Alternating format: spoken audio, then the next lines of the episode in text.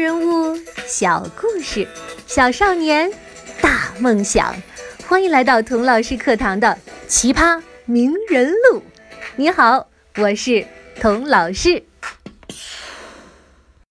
上集说到，童老师，我一直不明白，为什么宫崎骏爷爷那么抗拒用 CG 电脑图像技术来做动画片呢？CG 又不是福海森林，沾上一点就没命了，对吧？技术就是一个工具嘛，用好了是可以为人民服务的呀。我觉得宫崎骏爷爷不会想不明白这一点。那到底是什么让他这么固执的抗拒 CG 呢？二零一三年的时候，宫崎骏爷爷在第 N 次宣布退休之后呢，再次出山。创作了一部动画电影《起风了》。电影讲的是日本零式战斗机的发明人枯月二郎的故事，讲的是他年轻的时候如何学习设计飞机，如何爱上了一个身患绝症但是独立坚强的女孩的故事。听到这儿，同学们是不是觉得很耳熟啊？是的，这个故事里有很多宫崎骏父母和他自己的影子。在纪录片里接受记者采访的时候，宫崎骏说：“电影里的枯月二郎是个很矛盾的人啊。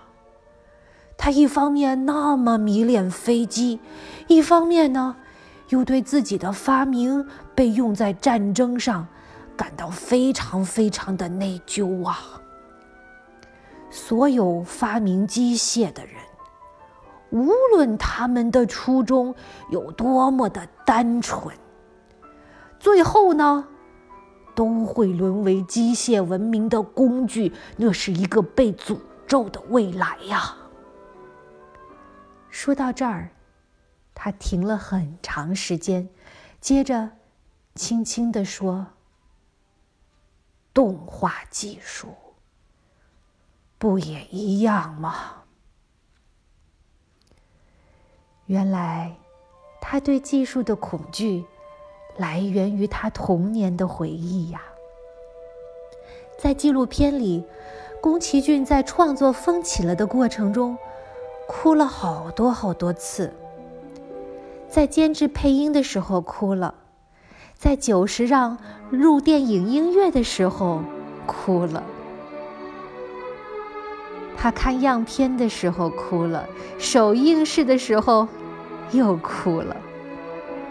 和电影里的主人公一样，宫崎骏从小迷恋飞机，迷恋这些机械技术，但是呢，又眼睁睁的看到。自己家族帮助生产的飞机飞到天上，丢下炸弹，杀人无数。他越是迷恋，越是内疚，觉得自己好像间接着也做了这些坏事一样。也许就是这种深深的内疚和负罪感，给他投下了巨大的心理阴影。使他对所有的技术工具都产生了恐惧，害怕设计使用它的人们，无论初衷有多么的单纯，都会被人滥用。所以啊，他最保险的办法就是干脆不用。哈。可是，当宫崎骏七十五岁的时候，退休啊，都退了 n 加一回了。他再次重出江湖，而且呢，主动开始学习 CG，决定把 CG 用在他的动画中。这又是怎么一回事儿呢？是什么帮助他走出了这个心理阴影呢？是一只毛毛虫。宫崎骏很多很多年前就想创作一个浑身长满长毛的小虫子的动画。创意书都写好了，创意图也画好了，但是一直放在抽屉里没有拿出来，这是为什么呢？因为如果按照他坚持的用手画这些毛毛的话，哎呦，想想都令人发毛，实在是太难了。那得画多少年呢？小朋友有没有看过一部皮克斯动画电影，叫《Monsters Inc.》怪物电力公司？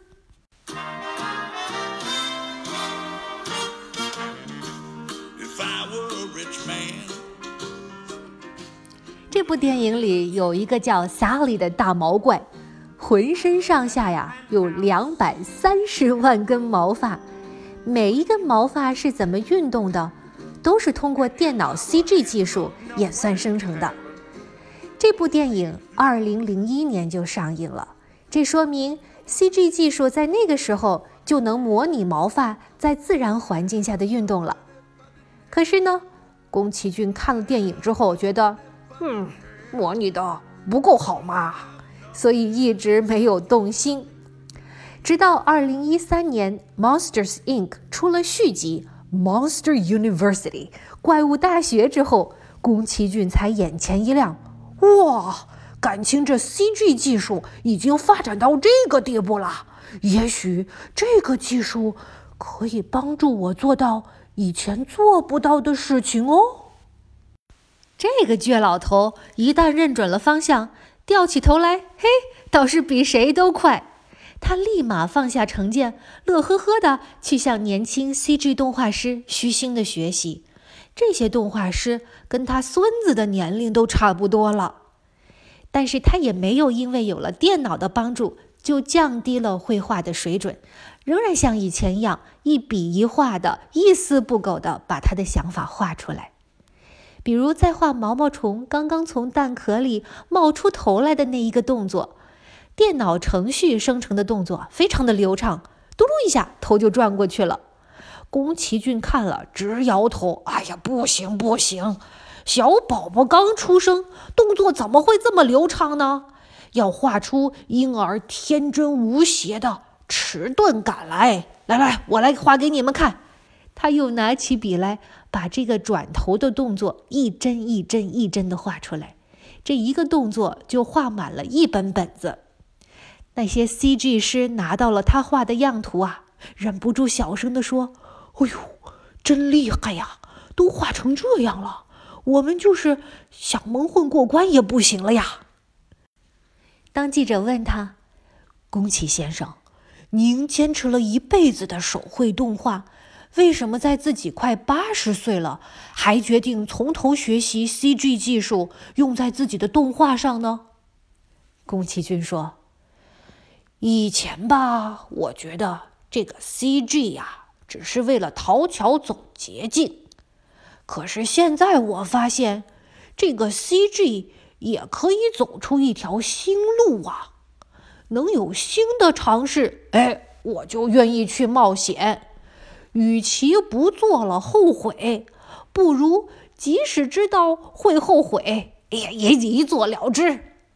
说完呢，他像小孩一样，两只手一起挠了挠他那满头的白发。那一刻，我觉得他真是又可爱又可敬。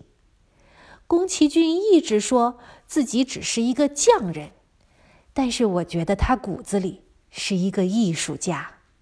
他可以抗拒名利的诱惑，抗拒成功的诱惑，但是抗拒不了创作的诱惑。如果有什么东西可以帮助他再次突破自我，创作出全新的东西来，他就算失败了，摔个嘴啃泥也愿意去尝试。宫崎骏老爷爷都快八十岁了，也不怕走新路摔跟斗。小朋友就更应该大胆的去尝试了，对不对？下一集也是宫崎骏的最后一集了。童老师啊，收集了好几条宫崎骏创作动画时的歪门邪道，你想不想听？为什么叫歪门邪道呢？因为他的这些方法呀，跟别人都不一样，非常的有意思。说不定可以给大家一些启发，自己在写作文、画画、讲故事的时候，也能像动画大师宫崎骏一样与众不同。童老师，哎呦，当然不能跟宫崎骏爷爷比了。但是我发现他创作动画时用的一些技巧啊，跟童老师在作文课里讲的写作技巧是一模一样的。小朋友想听的话，请加我的微信“童老师课堂一”，就是“童老师课堂”这五个字的拼音加上数字一，免费领取童老师的精品作文课吧。好的，我们下一集宫崎骏的完结篇，再见吧。